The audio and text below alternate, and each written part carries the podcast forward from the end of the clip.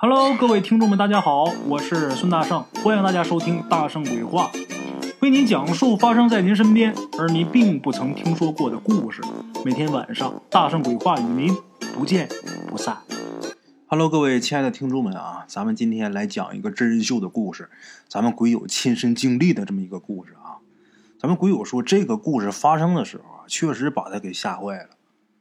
这个事儿如果是他自己看到的，恐怕可能是因为这个精神恍惚产生的幻觉。但是这个事儿，当时跟他住在同一个宿舍的人，居然在三年之间陆陆续续的都见着这个很古怪的这么个东西。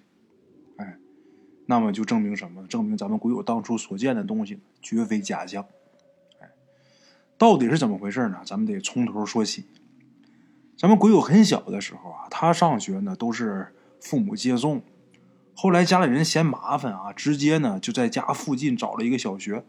这个小学虽然这个教学质量不算太好，但是至少离家近呐、每天不用接送，而且呢遇到什么事儿啊都能第一时间处理。小学完了上初中，上初中呢每天就是早上早起到学校，然后晚上放学回家，每天就是来回跑。后来一直到高中的时候，他才第一次体会到这个寄宿学校是什么样的感受。咱们鬼友说，他真心不喜欢寄宿学校这种模式，为什么呢？因为这个环境啊比较陌生，从来没在外边一个人生活过，以前都是跟家人一起生活。另外一个，这个房子啊，他们住的那个宿舍那个房子很旧，你根本不知道这个房子在做宿舍之前它到底是干什么用的。哎，他刚住校的时候啊，很多方面都不太适应，所以呢，他们几个室友啊，就经常结伴到外边去走走去，感受一下周边的环境，探索一下周边的呃设施和具体的建造位置。哎，这个很正常，熟悉一下环境嘛。咱们鬼友说他记得很清楚，他住进学校以后第一个星期的星期天，那天呢天上下着蒙蒙细雨，这个所有的环境啊都被这一层淡淡的雾气给笼罩着。呃，周五的时候他回家的，这个寄宿学校周末也是可以回家的啊。周末这两天你随便，你留在学校也可以，回家也可以。他回家了。周五那天走的时候，他这个作业本有一个忘拿了，所以呢，星期天他就早点回来，回到学校里边来补这个作业。哎，作业嘛，他不可能写一天。补完作业之后呢，闲着也无聊，他就拉着一个周末没有回家的同学，两个人一起打着伞，在学校里边啊随便走走。咱们鬼友说，也不知道打什么时候开始，他就特别喜欢这种蒙蒙细雨的天气啊，在雨中漫步这种感觉。哎，可是这个怪事儿啊，就在那天发生了。那天他们离开教室不长时间啊，鬼友他记得很清楚，发生这个怪事的位置就是在他们学校里边一个犄角旮旯，那个地方属于一个小型的操场啊。平日里啊，如果没有特殊活动的话，根本不会有人到这个地方来，也不会有人闲得无聊跑这地方来上厕所。哎，但是那天啊，他跟他这个同学，他同学姓刘，咱就管他叫小刘吧。他跟小刘两个人，却在那个地方清楚的看到那个小操场中间站着一个人，打着一把黑色的雨伞。哎，这黑色的雨伞啊，没什么特殊的。现在这个年代啊，任何颜色的雨伞都很常见。但是咱们鬼友跟他同学小刘两个人看到这人打的这把伞，跟咱们现在市面上见到的这种伞可不一样。这人打这个伞呢、是那种油纸的油纸的雨伞，这个现在就不常见了。而且这个打伞的人啊，穿着一身特别老旧的校服。这个校服啊，咱们鬼友记着，他上小学的时候，那个校服就已经被淘汰掉了。时至今日，至少又得有七八年历史了。那现在居然还有人穿，显得就挺落伍的啊。当时咱们鬼友还有小刘啊，其实都没特别在意这个问题，就当自己是碰上一个精神不正常的人呗。可是接下来啊，他们俩居然眼睁睁的看着这个人呐，慢慢开始走，一直是朝这个学校后门那个位置走。看那架势啊，是想离开这儿。这时候，鬼友同学小刘就说了：“，你说他是不是想逃学呀？这学校后门怎么开着也不关呢？哎，你说能不能是他把这锁给撬开了？”咱们鬼友听小刘这么说呀，嘿嘿一笑，哎，也没说什么。可是就在此时啊，咱们鬼友和小刘都发现，这个手持黑伞的这家伙啊，走路的时候这个脚啊，居然不沾地。非但这样，当他走到后门那个位置的时候啊，整个人就好像是云烟似的，彻底消失的无影无踪。看着这一幕啊，咱们鬼友跟小刘当时都愣了。咱们鬼友当时在想啊，咱们鬼友当时就在想啊，这是不是就是传说中的见鬼了呀？活见鬼呀！这是啊，刚才那人走路的脚怎么好像不沾地呀？他到那儿他怎么就怎么一下就没了呀？他跟小刘当时都傻了。回到宿舍。当天晚上，两人睡觉也没有什么奇怪的。等第二天，周一嘛，周一上学的时候，他就跟其他人这么一说。其他人听他俩说完之后，就说：“咱学校没有后门啊，哪来的后门啊？你们俩看错了吧？”听着这话呀，咱们鬼友跟小刘当时立马就跑到前一天见着鬼的那地方去看。到那一看，傻眼了。那个地方啊，除了一面凹凸不平的墙之外，什么都没有。哪有什么后门啊？他跟小刘真吓坏了。昨天看着那一幕就吓坏了。本来就明明是有个门的，今天突然间没有了，那玩意儿你说谁不瘆得慌？这怎么了？这是，这是见鬼了，还是自己身体出现问题了，出幻觉了？闹不清楚。哎。这个事儿啊，只不过是一个开始。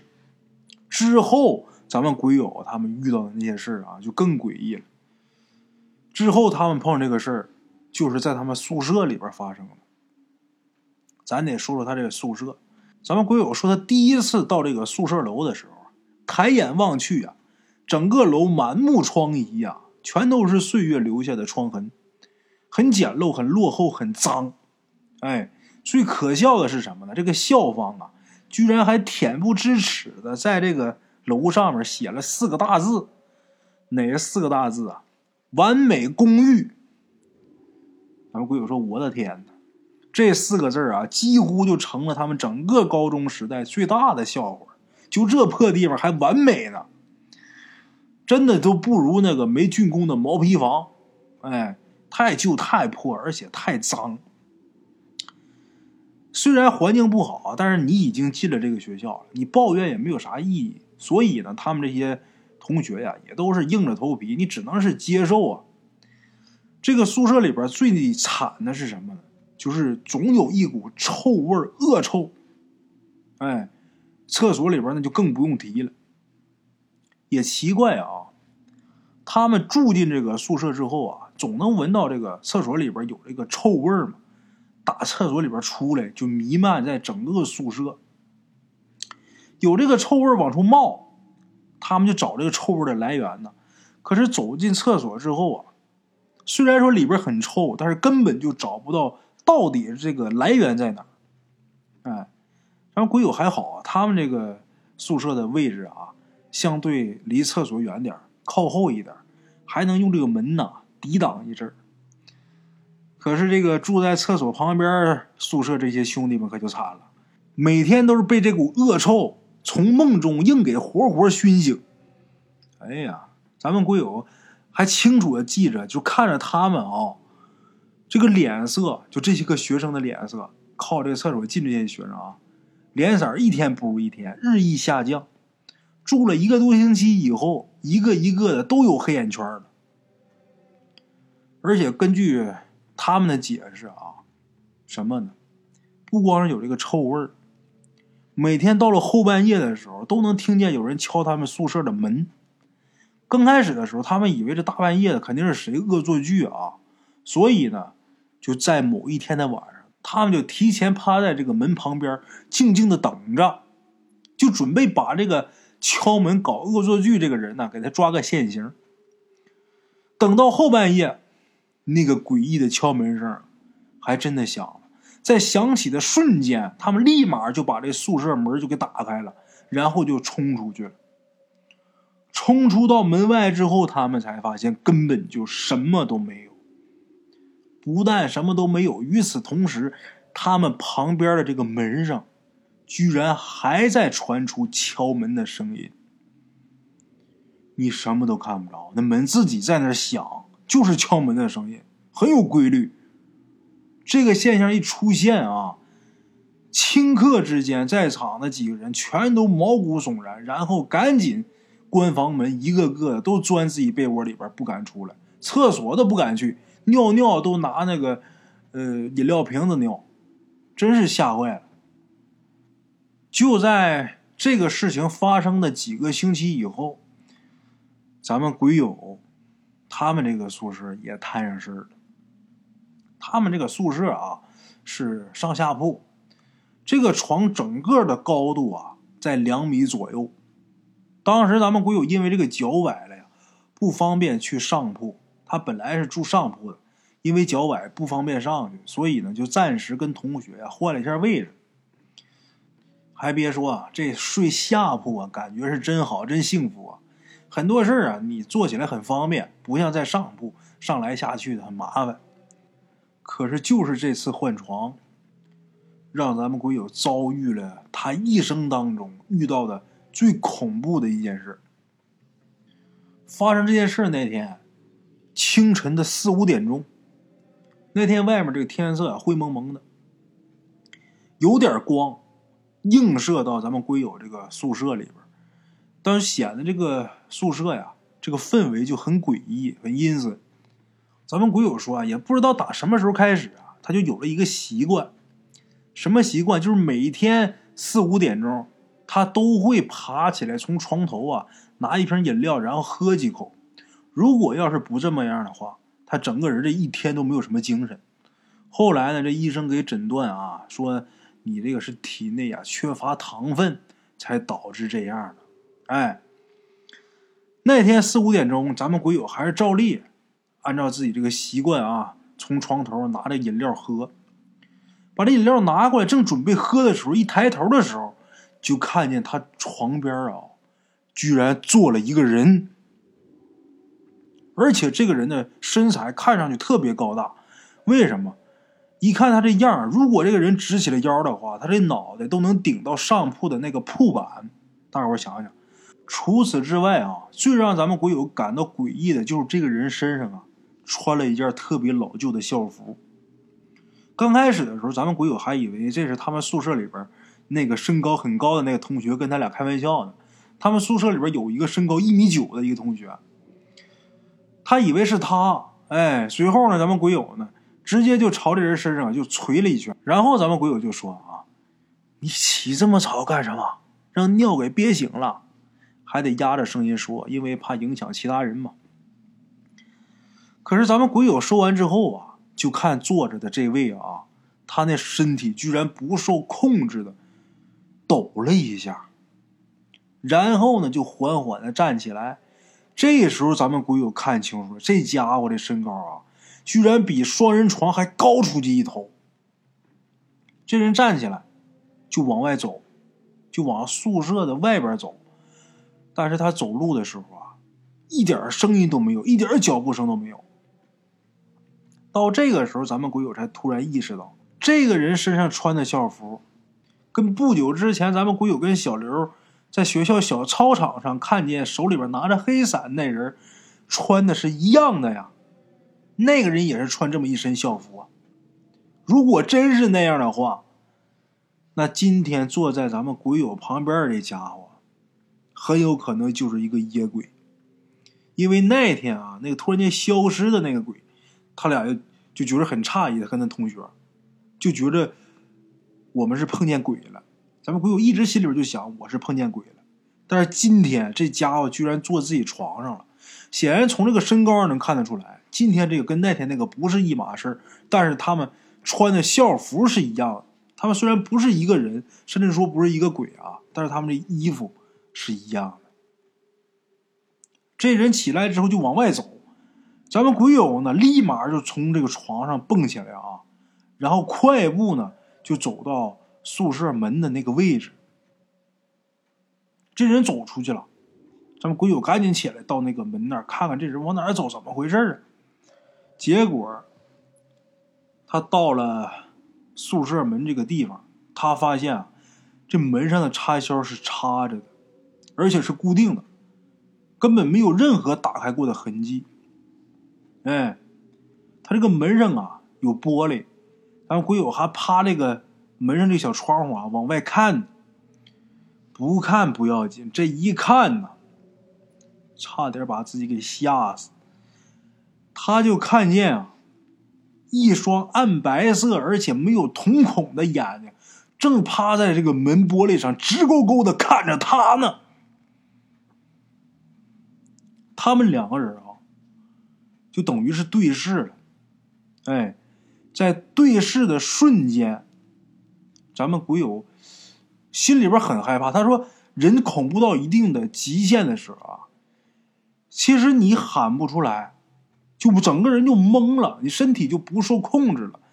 这一下把咱们鬼友吓得整个就瘫地上，这一瘫身子啊就碰到旁边的那个架子床了。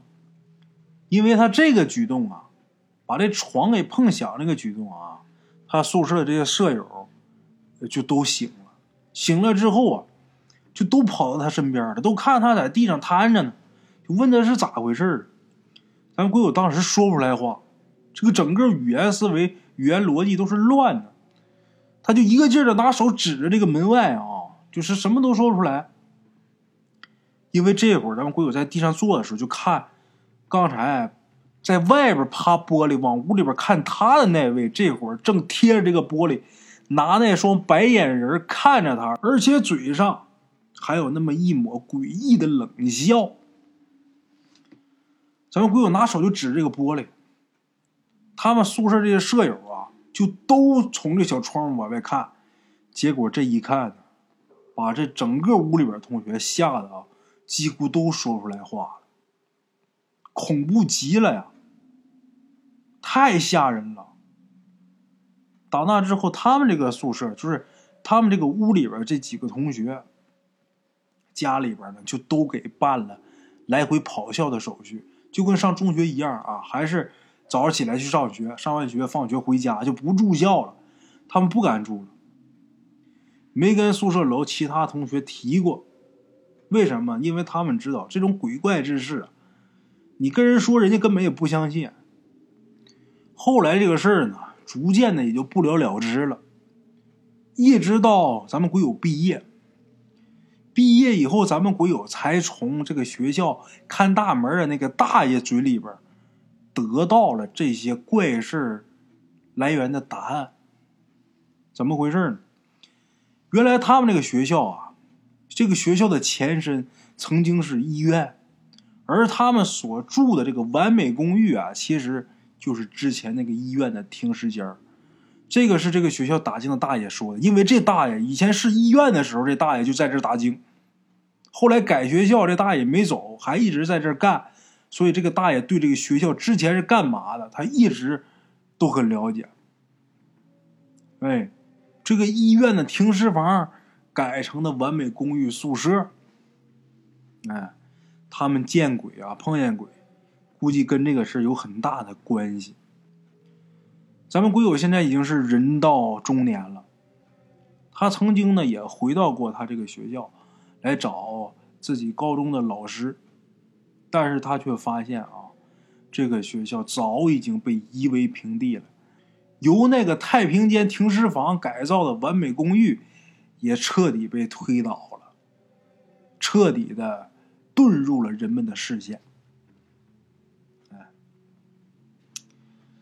世间之大，无奇不有，在某些事情上啊，宁可信其有，不可信其无。哎得了，各位老铁们，咱们今天呢就到这儿，明天同一时间大圣鬼话，不见不散。边的茶楼，人影错落。用声音细说神鬼妖狐，用音频启迪人生。欢迎收听《大圣鬼话》。Hello，大家好，我是主播孙宇，吃完了饭，然后就回到自己的课室上啊，并且回到课室有喜马拉雅、百度搜索“大圣鬼话”，跟孙宇、孙大圣一起探索另一个世界。那天山女子独守空城，也只是感谢鬼友们，感谢鬼友们，感谢鬼友们一路陪伴。大圣鬼话，见字如面。欲知后事如何，且听我下回分说。